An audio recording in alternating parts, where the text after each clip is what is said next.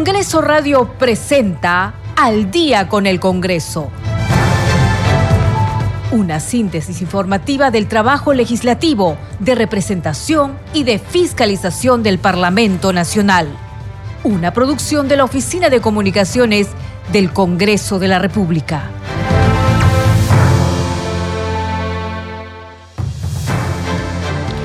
Están? Muy buenas noches, bienvenidos al programa Al Día con el Congreso. Les saluda Anitza Palomino y estas son las principales noticias del Parlamento Nacional. La comisión permanente sesionará el lunes 26 de febrero a las 9 de la mañana. Entre los temas de la agenda figura el debate del informe final aprobado por la Subcomisión de Acusaciones Constitucionales que propone destituir e inhabilitar a los miembros de la Junta Nacional de Justicia. La denuncia fue formulada por el congresista Jorge Montoya, quien acusó a la Junta de mantener de manera irregular a Inés Tello como miembro de su pleno a pesar de tener más de 75 años de edad. Durante la sesión descentralizada de la Comisión Especial Multipartidaria encargada de realizar trabajo en conjunto con la Comisión Nacional para el Desarrollo y Vida sin Drogas de Vida, se conoció que en la región Ucayali se han incrementado las hectáreas de sembríos de hoja de coca y la producción de cocaína. El legislador Elvis Vergara, presidente de la comisión, explicó que el objetivo de este grupo de trabajo es aportar para que las instituciones del Estado que ejecutan la lucha contra las drogas lo hagan de manera eficiente. La Comisión Especial Multipartidaria de Protección a la Infancia en el contexto de la emergencia sanitaria realizó una sesión extraordinaria descentralizada en el departamento de Arequipa. Se abordó las problemáticas de inseguridad ciudadana, lucha contra la anemia y desnutrición crónica. En sesión descentralizada realizada en Celendín, Cajamarca, la Comisión de Comercio Exterior y Turismo recibió al ministro del sector Juan Carlos Matius, quien expuso sobre la situación del turismo y del comercio exterior en el departamento de Cajamarca. Usted está escuchando al día con el Congreso.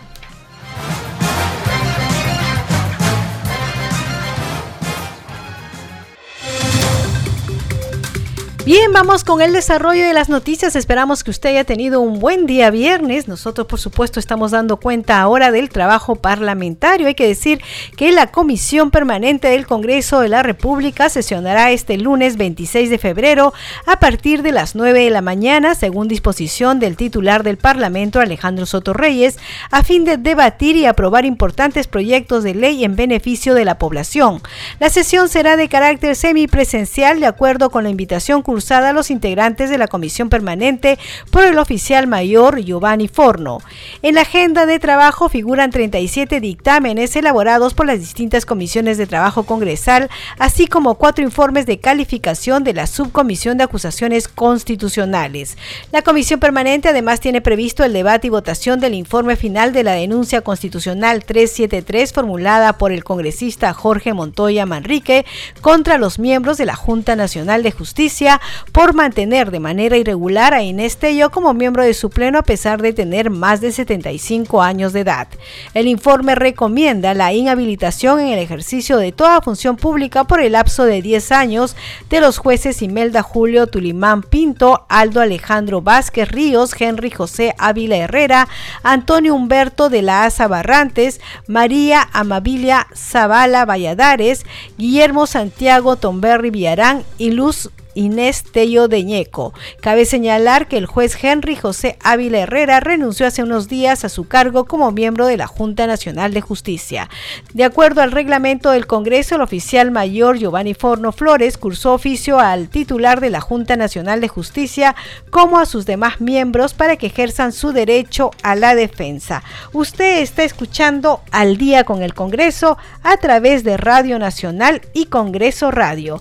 La Comisión Especial Multipartidaria de Protección a la Infancia en el contexto de la emergencia sanitaria que preside la legisladora Esmeralda Limache realizó una nueva sesión extraordinaria descentralizada en esta oportunidad desde el departamento de Arequipa, donde abordó las problemáticas de inseguridad ciudadana, lucha contra la anemia y desnutrición crónica y el cierre de brechas en niñas, niños y adolescentes con DNI. La sesión se realizó en el marco de la decimocuarta sesión extraordinaria descentralizada de la macroregión Sur que agrupa a las regiones de Arequipa, Cusco, Moquegua, Puno y Tacna, que contó con la presencia de más de 60 municipalidades de las cinco regiones, entre alcaldes, regidores, responsables de demunas y gerentes municipales. La presidenta del grupo de trabajo, Limache Quispe, destacó la importancia de estas sesiones porque permiten conocer de cerca las acciones que se vienen implementando en las regiones a favor de la infancia. Estamos, dijo, descentralizando el Congreso y la Comisión Especial Multipartidaria de Protección a la Infancia a las diferentes regiones como Tacna, Piura y Lima provincias con el objetivo de darle todo el apoyo al futuro del país. Vamos a escuchar parte de esta sesión. A la fecha hemos realizado 14 cruzadas nacionales por el derecho a la identidad de niños, niños y adolescentes, llegando a beneficiar a más de 1.700 niños y adolescentes, otorgándoles DNI gratuito. Hasta la fecha hemos llegado a las regiones de Piura, Ancash, Tumbes, Ucayali, Puno, Lambayeque y Arequipa. Tenemos programado para las siguientes, los siguientes meses que quedan llegar a Loreto, a La Libertad y así abarcar los distritos y provincias focalizados con la mayor brecha de menores indocumentados. También hemos realizado cuatro campañas multisectoriales denominadas Juntas por la Infancia, beneficiando a más de 2.000 niños a nivel nacional, acercando al Estado y a sus servicios a su región, llevando atención gratuita de salud, educación, asesoría legal, orientación legal y otros. Estamos descentralizando el Congreso y la Comisión a las diferentes regiones como Tacna, Piura y Lima provincias. Ayer hemos estado en Arequipa, ¿no? Y los siguientes meses estaremos, ahora nos toca ir a Pasco y a Ucayali respectivamente. Nuestro agradecimiento sincero a cada uno de ustedes por estar presentes aquí en esta sesión descentralizada. Bienvenidos a la decimocuarta sesión extraordinaria ordinaria descentralizada semipresencial de la Mesa Macroregional Sur. Permítame agradecer antes de culminar mi intervención el apoyo brindado por el señor Víctor Hugo Rivera Chávez, alcalde de la provincia de, de Arequipa, para hacer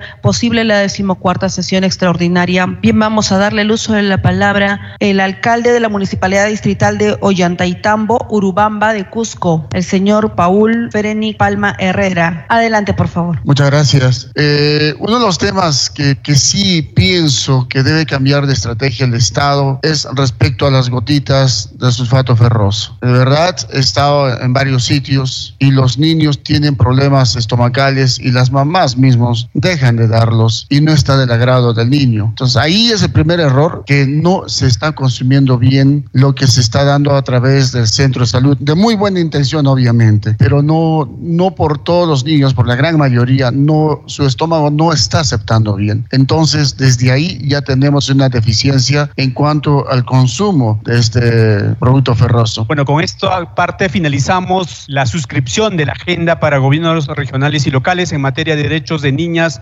niños y adolescentes.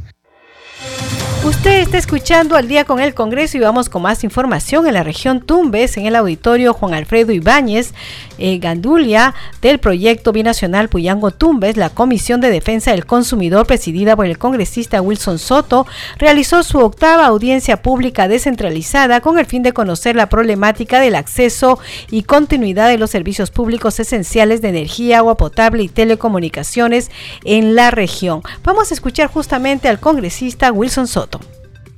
Bueno, en principio, ah, muchas gracias a todos nuestros hermanos de Tumbes por la hospitalidad, por su gente, nos ha recibido con mucha amabilidad y hemos venido desde la Comisión de Defensa del Consumidor, eh, hemos realizado nuestra octava audiencia pública descentralizada para tocar de las problemáticas de los servicios públicos, en el cual pues han, en esta audiencia han, han manifestado diversos, ¿no? Eh, las quejas, por ejemplo, contra la empresa INOSA del tema de la electrificación, con la empresa Tumbes de agua, también porque aquí el problema es el principal del agua y este, el agua viene casi dos horas por día, entonces, y a ver qué acciones van a hacer frente a eso, ¿no? Y preocupante el, tema, han manifestado también el tema del, eh, de salud, por ejemplo, no recibe bien los asegurados la atención, yo creo que eso es muy preocupante, más aún también nosotros hemos invitado a representantes de salud, no llegó, entonces nosotros desde la convención, por eso estamos invitando para la segunda sesión ordinaria a la presidenta ejecutiva de salud que venga a responder, no solamente aquí en Tumbes, lo mismo pasa en Huancavelica, lo mismo pasa en, en Piura, poco que no está en Piura, 480 pacientes con el, problema renal, no hay presupuesto. Y sin embargo, el asegurado aporta. Entonces, ¿cómo es posible? Entonces, todas esas cosas venimos nosotros para saber, para constatar los principales problemas aquí en Tumbes. Pero Tumbes también, mira cuánto tiempo de existencia y mira con esos problemas el tema del agua, ¿no? Entonces, frente a eso, por ejemplo, ¿qué está haciendo el Ministerio de Vivienda? El tema de, si hablamos de telecomunicaciones, a veces ahí no hay señal, entonces hay publicidad engañosa, de los, en este caso de telefonía, de claro, entonces todas esas cosas nosotros por eso en la Comisión de Defensa del Consumidor estamos atrás al servicio de los usuarios, al servicio de los consumidores. Y muy lamentable, quizás aprovechando la Cámara del Congreso de la República, y en la mañana hemos hecho una visita inopinada y hemos encontrado seis maquinarias nuevos que están guardados desde, desde diciembre. Entonces, ¿cómo es posible que se haga tanta inversión lejos de esas máquinas deberían estar trabajando, discolmatando ríos. Entonces, justamente, ni bien que sean enteras horas ya lo han movido. Por eso nosotros hemos entrado, por eso hemos hecho público. ¿Cuánta inversión para que lo tengan ahí guardados? Y eso no se puede permitir. Y en el Congreso de la República, y particularmente de personas, estamos recorriendo todo el Perú para fiscalizar. Si, si vamos a llamar a los funcionarios, llamaremos al Congreso. Fiscalizamos y haremos control político también. Muchas gracias. Seguimos aquí en el día con el Congreso y en forma unánime fue aprobado el ingreso a territorio peruano de unidades navales y personal militar con armas de guerra de Colombia y de la Guardia Costera de los Estados Unidos por la Comisión de Defensa Nacional, Orden Interno, Desarrollo Alternativo y Lucha contra las Drogas que preside la congresista Patricia Chirinos durante su tercera sesión extraordinaria. Así lo señalan los dictámenes de propuesta enviadas por el Poder Ejecutivo, las que fueron aprobadas con ocho y 9 votos respectivamente. En el primer caso, los parlamentarios de la Comisión de Defensa Nacional em, aprobaron el proyecto de resolución legislativa 7094 con un texto sustitutorio que autoriza el ingreso de una unidad naval y de personal militar de Colombia con armas de guerra al territorio de la República del Perú. Vamos a escuchar parte de la sesión y votación del predictamen recaído en el proyecto de resolución legislativa 7094-2023 PE que con un texto sustitutorio propone la resolución legislativa que autoriza el ingreso de una unidad naval y de personal militar extranjero con armas de guerra al territorio de la República del Perú, remitido con la citación para la presente sesión. Sustentación. El Poder Ejecutivo ha remitido el proyecto de resolución legislativa 7094-2023-PE ingresando al Congreso el 21 de febrero y a la Comisión de Defensa Nacional el 22 de febrero.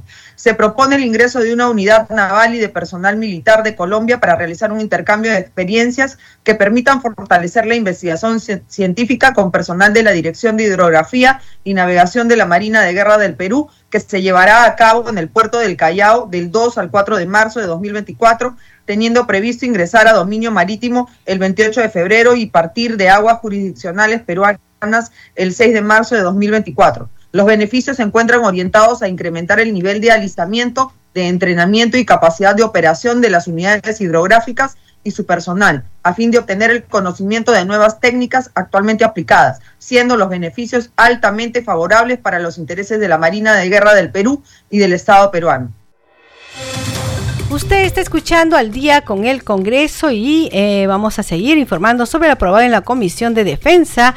En el segundo caso, la propuesta fue aprobada con nueve votos a favor del proyecto de resolución legislativa 7096 con un texto sustitutorio que propone autorizar el ingreso de una unidad naval y de personal militar extranjero con armas de guerra al territorio peruano de la Guardia Costera de los Estados Unidos de América para realizar una visita al puerto del Callao y sostener reuniones de coordinación con personal personal de la Marina de Guerra del Perú y de la Autoridad Marítima Nacional, además para el reabastecimiento de combustible y de descanso a la tripulación, para lo cual tienen previsto ingresar a dominio marítimo peruano el primero de marzo y partir del Perú el 12 de marzo del 2024.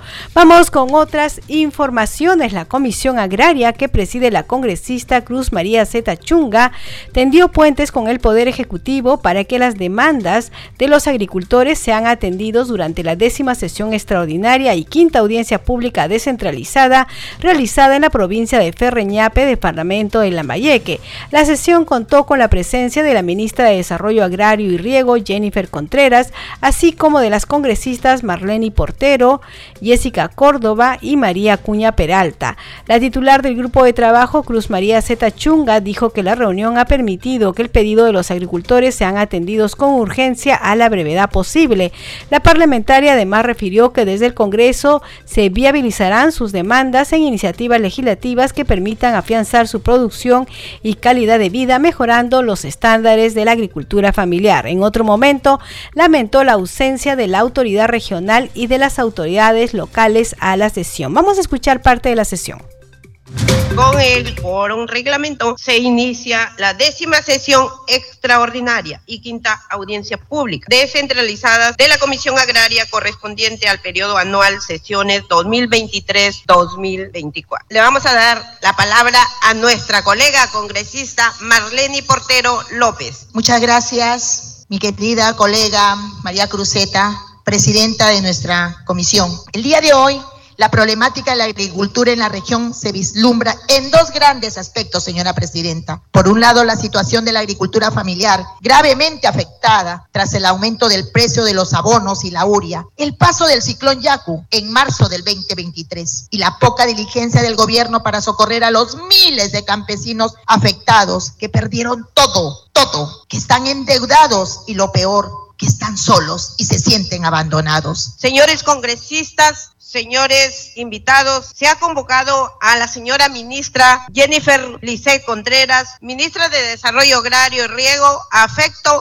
que exponga sobre el tema antes referido. Sin más preámbulo, tiene la palabra la señora ministra Jennifer Contreras. Muchas gracias, estimada congresista, presidenta de la comisión. Por intermedio de usted, un saludo a todos nuestros hermanos agricultores que se encuentran acá presentes. Quiero anunciarles y comentarles que el día de ayer el gobierno ha sacado un decreto de urgencia 003-24. Y en ese decreto de urgencia hay dos medidas de reactivación económica para el sector agricultura. Una de ellas nos han transferido 100 millones de FIPA. Para los que no conocen, el FIPA es lo que permite que eh, la tasa de interés de Agrobanco baje de 29.7% a 8-12%. Otro problema que habíamos identificado en el caminar es que siempre nos dicen nuestros hermanos agricultores, pero no podemos acceder porque nos piden muchos requisitos. Nos piden el tema de posesión o el contrato de alquiler o el contrato de propiedad. Pues eso ya no va a ser más. Si ustedes, agricultores, están inscritos en el padrón de productores, van a poder acceder de manera inmediata a estos créditos. Muchas gracias, ministra. Muy contentos los agricultores. Esperemos que sea realidad y nosotros como congresistas, como fiscalizadores, estaremos atentos a nuestras propuestas de nuestra ministra. Yo creo que con fe y con bastante responsabilidad, con el compromiso que tiene nuestra ministra, se va a hacer realidad. Usted está escuchando al día con el Congreso y vamos con más información. La Comisión de Cultura y Patrimonio Cultural, presidida por el congresista Héctor Acuña eh, Peralta, eh, realizará la quinta audiencia pública en Tacna este martes 27 de febrero. La audiencia tiene por finalidad articular esfuerzos y acordar acciones estratégicas necesarias desde las municipalidades provinciales y los diversos actores sociales vinculados al sector cultura y turismo para la protección, promoción y puesta en valor de los recursos culturales del departamento de Tacna. La actividad contará con la participación de la viceministra de Patrimonio Cultural Aide Rosas, el director ejecutivo de Plan Copesco Nacional Javier Macías, el gobernador de Tacna Luis Torres Robledo, el alcalde de la Municipalidad Provincial de Tacna Pascual Guisa Bravo y el alcalde de la Municipalidad Provincial de Tarata Kenny Menéndez Copaja. También asistirán representantes del Museo Histórico Regional de Tacna, del Museo Ferroviario de Tacna, del Museo de Sitio Las Peañas, de la Beneficencia Sociedad de Auxilios Mutuos de Señoras de Tacna, de la Benemérita Sociedad de Artesanos y Auxilios Mutuos El Porvenir, de la Asociación de Tertulios Literarios y Letras Plazuelas, de la Sociedad de Beneficencia de Tacna, de la Universidad Nacional Jorge Basadre Grohman y de la Universidad Privada de Tacna. El evento se realizará en el auditorio del Gobierno Regional de Tacna, ubicado en la avenida Manuel Odría 1245 a partir de las 9 de la mañana. Bien, a esta hora de la noche vamos con nuestra siguiente secuencia. Congreso en redes. Tenemos información con nuestro compañero Víctor Incio. Adelante, Víctor. Buenas noches, Anissa. Empezamos con un tuit del Congreso del Perú que informa que con el fin de conocer los alcances que tendrá para el Callao la construcción del puerto multipropósito Chancay, el legislador Enrique Wong realizó un foro que convocó a diversas autoridades involucradas en este megaproyecto. La legisladora Marlene Portero anuncia a través de un tuit, nuestras gestiones dan resultados y esta mañana la titular del Ministerio de Desarrollo Agrario y Riego anunció el inicio del proyecto Represas de las Delicias en el distrito de Saña, que permitirá impulsar la actividad agrícola en varios distritos de la región.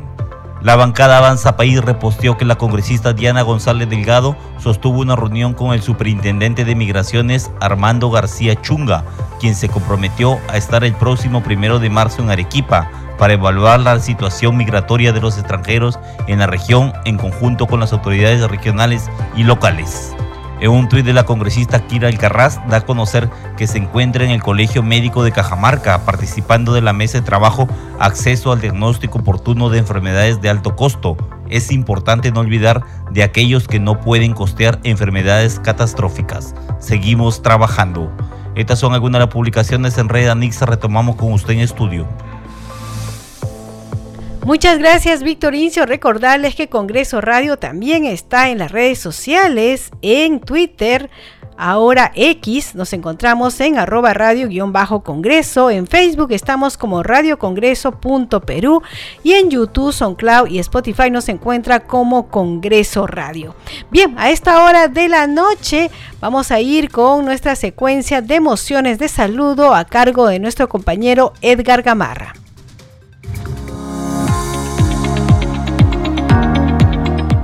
Mociones de saludo presentadas en el Congreso de la República.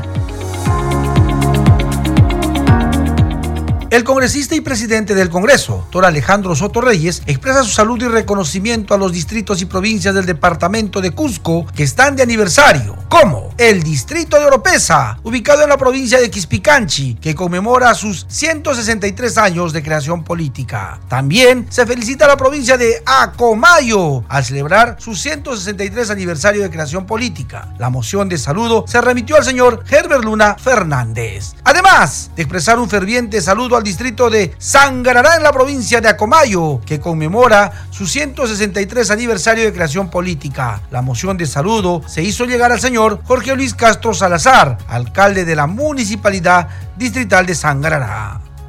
El congresista de la República, Idelso Manuel García Correa envía un efusivo saludo a los distritos de la provincia de Ayabaca en el departamento de Piura que celebran su aniversario de creación política como el distrito de Lagunas que cumple 78 años de creación política. Asimismo, se felicita al distrito de Zapillica al cumplir 78 años de creación política. Se remite la presente moción de saludo al ingeniero Alex Garcés Colupu, alcalde distrital de Zapillica.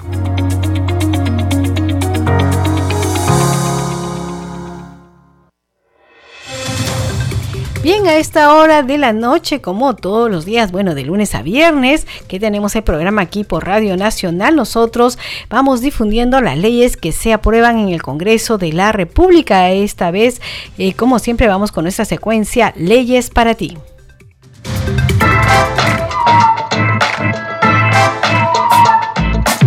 Promover la reactivación del turismo es aumentar su competitividad para una mejor calidad del servicio. Inscríbete ya en el Directorio Nacional de Prestadores de Servicios Turísticos Calificados para poder acceder a esta ley.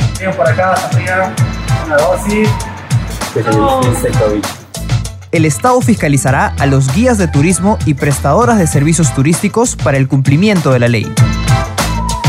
El Perú sale adelante con la reactivación turística. Por eso, el Congreso hace leyes para ti.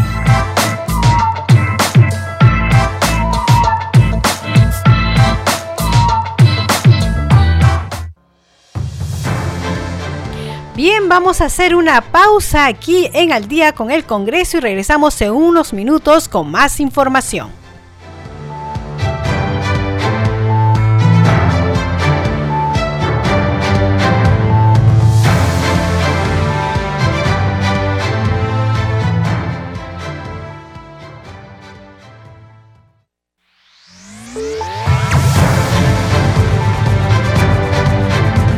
Continuamos en Al día con el Congreso.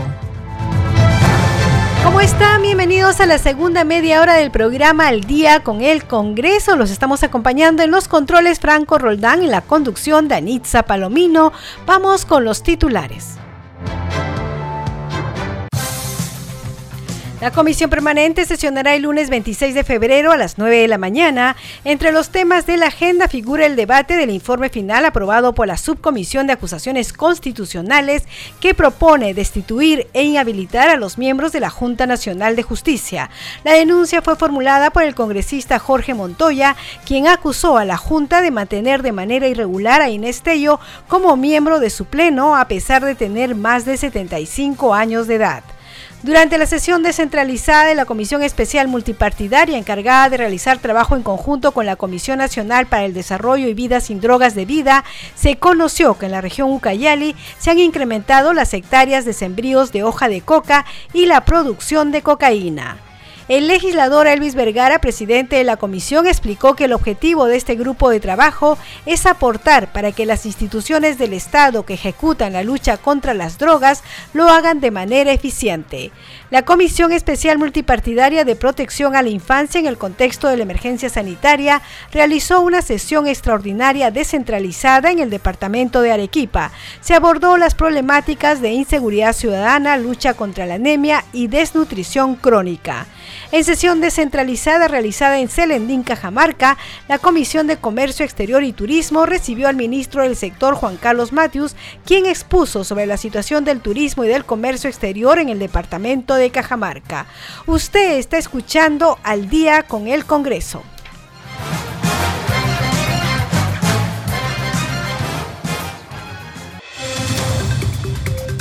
Vamos con el desarrollo de las noticias durante la sesión descentralizada de la Comisión Especial Multipartidaria, encargada de realizar trabajo en conjunto con la Comisión Nacional para el Desarrollo y Vida sin Drogas de Vida, que preside el legislador Elvis Vergara. Se conoció que en la región Ucayali se han incrementado las hectáreas de sembríos de hoja de coca y la producción de cocaína. El legislador Vergara Mendoza explicó que el objetivo de la comisión que preside es aportar para que las instituciones del Estado que ejecutan la lucha contra las drogas lo haga de manera eficiente. Hasta hoy no lo han hecho. ENACO, que es la empresa estatal que compra la producción de hoja de coca lícita, se encuentra en quiebra hace años y una empresa en quiebra no tiene razón de ser, enfatizó el parlamentario. Vamos a escuchar parte de esta sesión. Eh, esta comisión en realidad básicamente lo que pretende es eh, aportar a que la labor que realiza de vida, la labor que realiza el CORA, la labor que realiza Dinando, la labor que realizan en general todas las instituciones del Estado peruano encargadas de la lucha contra las drogas, que sea eh, una labor realmente eficiente. Porque han pasado varios años, han pasado muchísimos años en las que las instituciones del Estado peruano eh, no han podido hacer notorio el avance respecto a la lucha contra las drogas. A tal punto, por ejemplo, que hoy por hoy ENACO que es la empresa nacional de la coca, la que se encarga de comprar la droga legal, hoy por hoy se encuentra, pues, eh, hay que decirlo con todas, con todas, todas las letras, ¿no? Se encuentra en quiebra, se encuentra, en, eh, se encuentra en, en, menos, en debe, hace mucho tiempo. Y esto, en realidad, es algo que se tiene que corregir. El día de ayer hemos tenido la presencia del ministro del Interior, quien ha venido, pues, a inaugurar las labores de erradicación de hoja de coca, que en realidad que es una parte, y dicho sea de paso, no es la parte, a, criterio propio, no es necesariamente la parte más fundamental en la lucha contra las drogas, porque más allá de la represión, lo que nosotros tenemos que enfocarnos es en la prevención.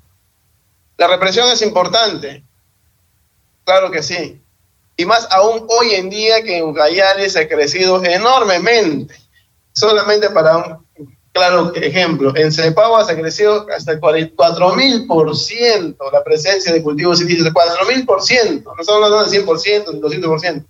En, en la provincia de Cayería, creo que si mal no recuerdo, 400%.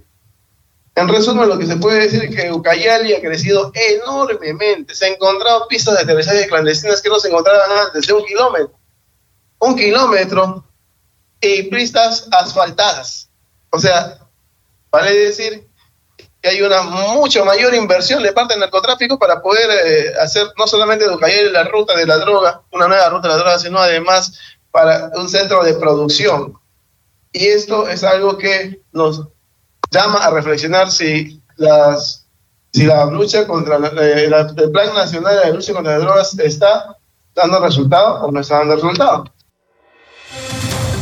Usted está escuchando al día con el Congreso y vamos con más información. En sesión descentralizada en la ciudad de Celendín, en la región Cajamarca, la Comisión de Comercio Exterior y Turismo, presidida por el congresista Hamlet Echevarría, recibió al ministro del sector, Juan Carlos Matthews, quien expuso sobre la situación del turismo y del comercio exterior en el departamento de Cajamarca. Vamos a escuchar parte de la sesión. Y este, vamos a ver ahora con algunos números que hay eh, señales bastante positivas de crecimiento exportador y crecimiento de la actividad turística en la región, incluso sobre los niveles de pandemia, cosa que no se da en. Avanzamos, por favor. Eh, y esto que en realidad, honestamente, se ha trabajado menos de cara a Cajamarca porque ha tenido fluencia de inversión básicamente por el sector minero, donde no es un esfuerzo que está haciendo un ProPerú o un sector, pero sí participamos en varios eventos en el exterior sobre todo, para identificar previamente proyectos de la región, buscar inversionistas que quieran entrar, por ejemplo, en un proyecto de lácteos, a co-invertir con una empresa peruana. Eso ya lo tenemos en el país, queremos potenciarlo en Cajamarca. Cuando buscamos Cajamarca, casi todo se da en el mundo de la minería. Y bueno, ahora, porque la minería también tiene un efecto multiplicador importante, pero creo que hay otros sectores donde existe claramente la posibilidad de ver lo que vemos en Trujillo, donde hay capital peruano-danés, peruano-español en Piura para la explotación de productos de mar, por ejemplo, y nosotros tenemos la capacidad de identificar los proyectos y posibilidades de empresas locales de Cajamarca, identificar en el otro lado, en alguna parte del mundo, empresas que quieran un joint venture para desarrollar conjuntamente una inversión acá. Ese es un tipo de oportunidad que no se puede perder. Ayer, ayer hemos estado en un foro de zonas económicas especiales y hay un compromiso del Ejecutivo y del Legislativo por acelerar el lanzamiento de una ley de zonas económicas especiales que va a ser una ley sombría, es decir, va a poder aplicar una zona económica de distintas regiones del país, incluido por supuesto Cajamarca, para hacer una zona económica especial, tener un tratamiento preferencial y entre otras cosas, tener un imán para atraer inversiones del exterior. Y no estoy hablando de teoría, sino estoy hablando, por ejemplo, hoy día de cuatro zonas económicas que existen en Perú, en Piura, en Tacna, en Oquegua en Hilo, que ya generan 2.800 puestos de trabajo directos, 52.100 indirectos y hay 153 empresas instaladas. Eso no funciona, lo que queremos es expandirlo al resto del país, entre ellos Cajamarca podría ser una región. Vamos con más información aquí en Al día con el Congreso y en reconocimiento a personajes ilustres destacados de ANCAS, la legisladora Lady Camones dijo que la fecha es histórica porque se celebra el talento y la dedicación a personajes que han dejado en alto la región ANCAS. Vamos a escuchar parte de esta ceremonia. El día de hoy nosotros queremos reivindicar la imagen del ancashino, de la ancashina, donde sabemos pues que hay grandes representantes, ¿no? deportistas, artistas, profesionales, no sé, en diferentes géneros. Eh, ese ha sido el principal motivo por el cual hemos estado nosotros organizando este evento y que el día de hoy ha tenido tanta acogida y me, me llena de tanta alegría, de tanta satisfacción ver a tanto acachino reunido junto aquí. Creo que el calor se hace más fuerte con el calor de ustedes, con ese calor humano que representa a nuestra tierra, a nuestros acachinos. Así es que yo quisiera un fuerte aplauso, aplauso para todos nosotros. Bienvenidos aquí al Congreso de la República. Ceremonia es para nosotros una ceremonia histórica que es de reconocimiento a personas ilustres e instituciones representativas de nuestro hermoso departamento de Ancash. En este día tan especial vamos a celebrar el talento, la dedicación y el compromiso de aquellos que han contribuido de manera significativa al desarrollo y a la grandeza de nuestra querida tierra.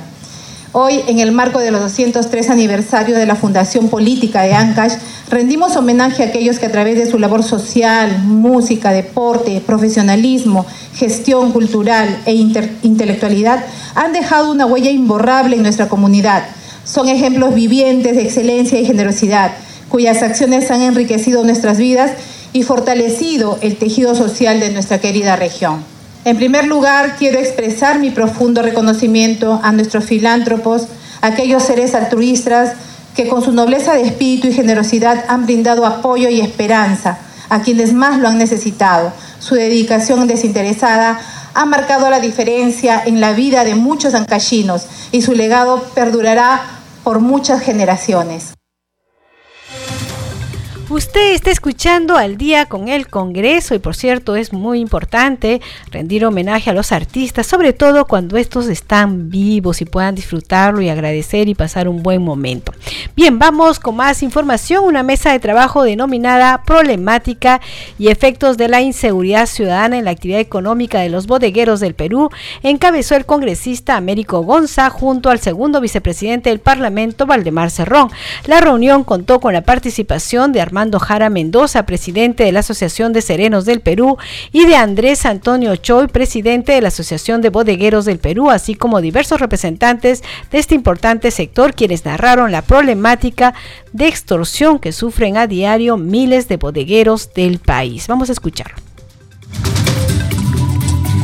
son parte de las múltiples amenazas que reciben los bodegueros en nuestro país, quienes a causa de la delincuencia y la inseguridad ciudadana se han visto obligados a cerrar sus negocios. Ellos fueron escuchados por el congresista de Perú Libre, Américo Gonza Casillo, en una mesa de trabajo para buscar soluciones a esta preocupante situación. Han cerrado más de 100 mil eh, bodegueros, lo cual es lamentable, ¿no? Producto de la inseguridad ciudadana, la extorsión, del gota a gota, que antes estos delitos no se veían y que ahora, mire, está afectando la economía del país. Eh, primero que estos delitos que son de los últimos años no estaban contemplados en el Código Penal. Aquí podemos hacer la reforma, por ejemplo, en esta parte del Código Penal para actualizar a los nuevos tiempos. Creo que las normas que nosotros hagamos acá tienen que ir eh, solucionando problemas. Lo ideal es que sea un preventivo, ¿no? Eh, lo otro es que desde aquí invocamos al Ejecutivo que le dé presupuesto a la seguridad ciudadana nuestros hermanos bodegueros nos contaban que ellos tienen que asumir gastos adicionales en, por ejemplo, contratar vigilancia privada, poner cámaras de seguridad, lo cual ellos viven con el día a día y prácticamente tienen que pagar un impuesto más a los extorsionadores que es extra Estado, ¿no? Lo cual es lamentable, ¿no? Durante la sesión, los bodegueros explicaron la situación de violencia y las acciones propias que han tenido que tomar para protegerse.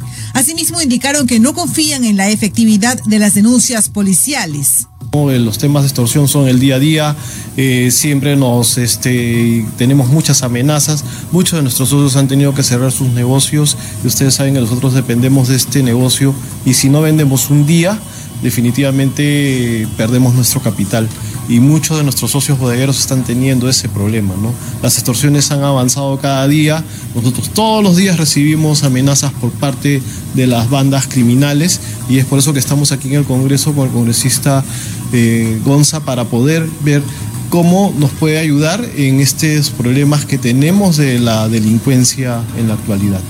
El miedo del bodeguero es de denunciar, porque al denunciar nunca, eh, si atrapan al ladrón o al extorsionador, terminas dejándolo libre. O sea, o si denunciamos, eh, la denuncia prescribe. O sea, nosotros, ¿de qué forma podemos sentirnos más seguros? Yo creo que deberían de cambiar un poco las leyes, las leyes. ¿Y cómo se sienten con la apertura del Congreso, de escucharlos, de trabajar juntos? Nos sentimos un poco más respaldados, que es lo que estamos buscando, que nos puedan respaldar, porque vivimos con el miedo del día a día. En la mesa de trabajo también participó el segundo vicepresidente del Congreso, Waldemar Cerrón. El compromiso es de tomar acciones mediante iniciativas legislativas e instar al Ejecutivo a tomar medidas para proteger a cerca de medio millón de bodegueros que lo único que solicitan es poder trabajar de forma segura para ellos y sus familias. Y vamos con más información aquí en Al día con el Congreso a través de Radio Nacional y Congreso Radio y con el fin de asegurar la implementación y construcción de reservorios para el almacenamiento de agua de lluvia para su regulación y futura prestación de servicios, el congresista Segundo Quirós Barbosa presentó el proyecto de ley que modifica el artículo 3 y 6 de la Ley 29338, Ley de los Recursos Hídricos. Vamos con el informe. Thank you.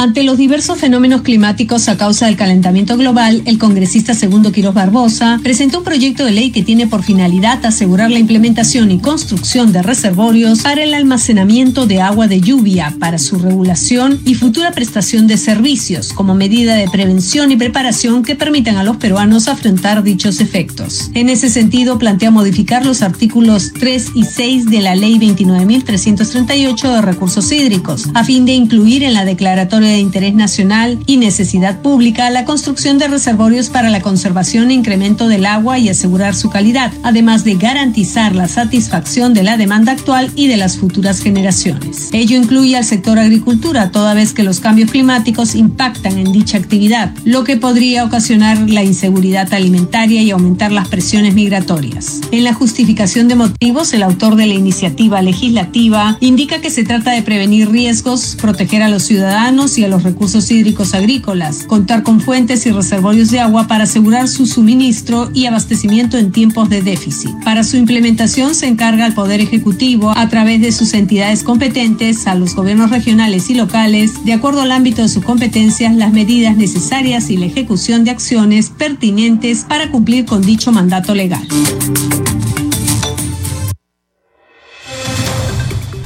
Está escuchando al día con el Congreso y vamos con más información sobre el trabajo parlamentario y con la finalidad de conocer el impacto que tendrá para el Callao la construcción del puerto multipropósito de Chancay.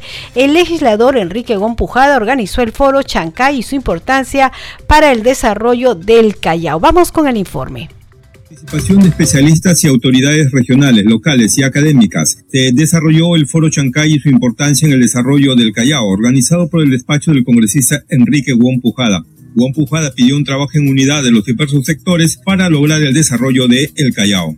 Tenemos que trabajar juntos, unidos, para que el Callao pueda desarrollar. Por eso la importancia de este, de este proyecto, de, ya es una ley que nosotros hemos establecido, pero hacerlo efectivo lucharle a nivel de la Comisión de Presupuesto para que no solamente le den el 2% al Callao, sino aumentemos al 15, al 5%, que a, a duras penas no va a poder sostener lo que tenemos ahorita de ingreso en nuestras municipalidades. El gobernador del Callao, Ciro Castillo Rojo, anunció la construcción de diversas obras de infraestructura para el primer puerto. Estamos planteando la construcción de un acuario la construcción de el Instituto Tecnológico Simón Bolívar, la construcción de varios hospitales, la construcción de obras de infraestructura de gran calado, grandes obras de estructura, más allá de estar haciendo parques o arreglando pequeñas obras de, infraestructura escolar que sí son necesarias, pero debemos de pensar en las grandes inversiones, porque esas son las que van a dar trabajo.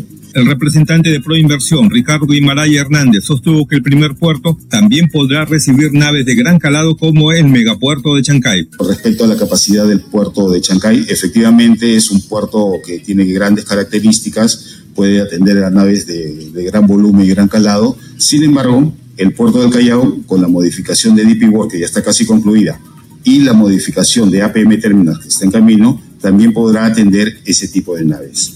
Sin ir muy lejos, en septiembre del año 2023 se recibió la nave CMA Alexander von Humboldt, que tiene 390 metros de largo. La nave más grande del mundo en este momento tiene 400, o sea, son 10 metros más. Y los amarraderos que tiene DP World son de 410, por lo tanto podría recibir esa nave. El foro se desarrolló en el auditorio Alberto Andrade Carmona del Congreso de la República. Vamos con más información hoy viernes 23 de febrero del 2024. La tercera vicepresidenta del Congreso, Roselía Muruz, llegó al distrito de Pilcomarca en la región Huánuco, el cual fue declarado en estado de emergencia por el incremento del caudal y posterior desborde del río Guayaga. En el lugar evidenció la necesidad de construir defensas ribereñas a fin de proteger a más de 300 familias que habitan en el centro poblado Llanac. Vamos con el informe. Continuando con su recorrido por la región de Huánuco, la tercera vicepresidenta del Congreso, Roselia Muruz Dulanto, llegó al centro poblado Llanac, ubicado en el distrito de Pilcomarca, el cual fue declarado en estado de emergencia por el incremento del caudal y posterior desborde del río Guayaga. Estamos con la autoridad pertinente, con su alcaldesa de Pilcomarca, también la alcaldesa del centro poblado, el gerente INDECI, y nos damos con la ingrata sorpresa realmente de que están declarados en estado de emergencia, dado que no es que ya viene el niño global, nosotros continuamos en un fenómeno del niño y el 4 de enero nada más ha habido un desborde del río y por ello hoy por hoy toda esa defensa ribereña se ha caído a pedazos. A causa de las lluvias, la región Huánuco ha visto afectada la infraestructura de 10 puentes, 20 instituciones educativas, 118 viviendas y 600 hectáreas de cultivo.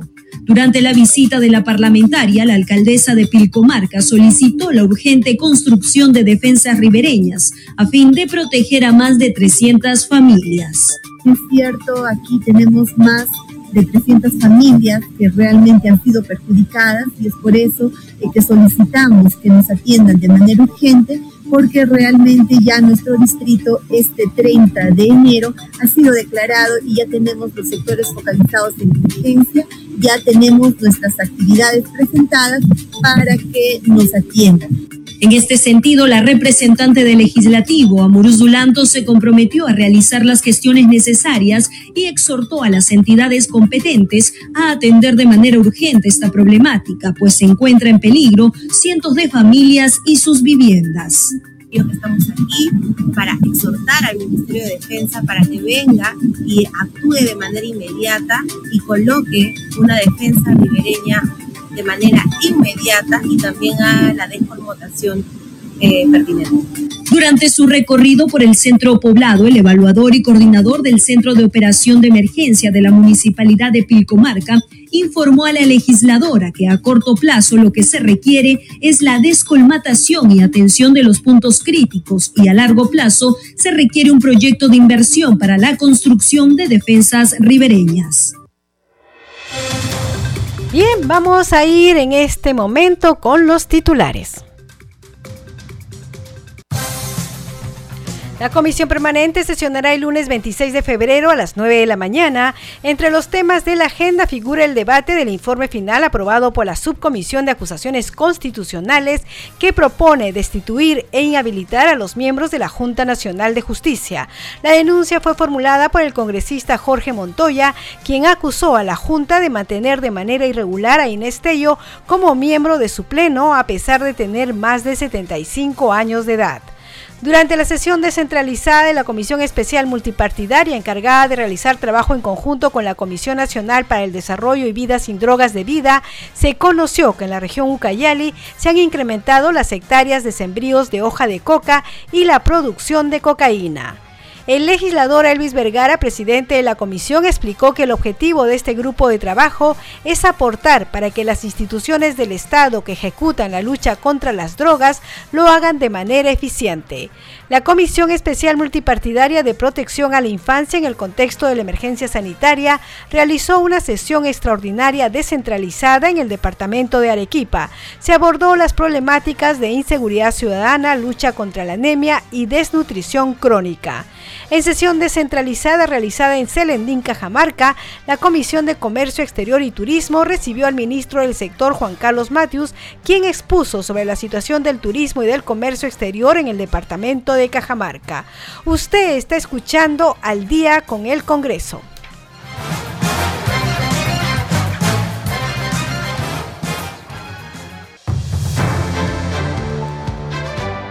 Bien, hemos llegado al final del programa. Como todos los días de la semana, queremos agradecerle por su sintonía a nombre de todo el equipo de Congreso Radio. Por supuesto, nosotros regresamos el lunes a las 10 de la noche con toda la información del Parlamento Nacional. Recuerde que el lunes va a sesionar la Comisión Permanente y verá el caso de la Junta Nacional de Justicia. Nosotros nos despedimos. Los hemos acompañado en los controles Franco Roldán, en la conducción Danitza Palomino. Deseamos que tengan muy buenas noches y por supuesto un buen fin de semana. Hasta el lunes.